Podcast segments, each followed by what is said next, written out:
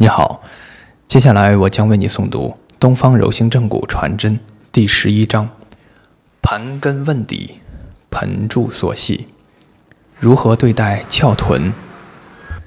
人类社会自古及今均流行翘臀美，无论男女，翘臀却有曲线美的韵意与表现，女性尤其趋之若鹜。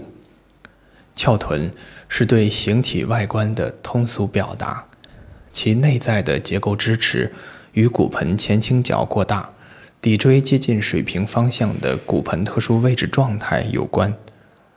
翘臀虽美，然而我们的临床观察发现，养眼的翘臀与人体健康却大有不利。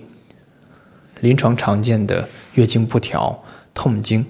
乃至不孕等妇科病患中，常见翘臀者的身影；骨伤科常见的下腰痛、坐骨神经痛、膝关节痛、颈痛，乃至足跟痛等等，从力学结构分析，翘臀亦常为诸症病因之关键所在。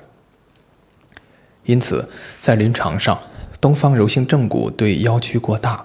骨盆过于前倾的翘臀状态，常规不会手软，每见必调。当然，调整不是盲目进行的，必须清楚该种状况与患者之主诉症状及相关结构力学紊乱之间的因果关系。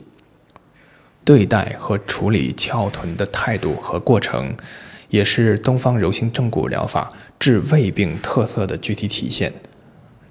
东方柔性正骨疗法治胃病，常态存在，随时进行。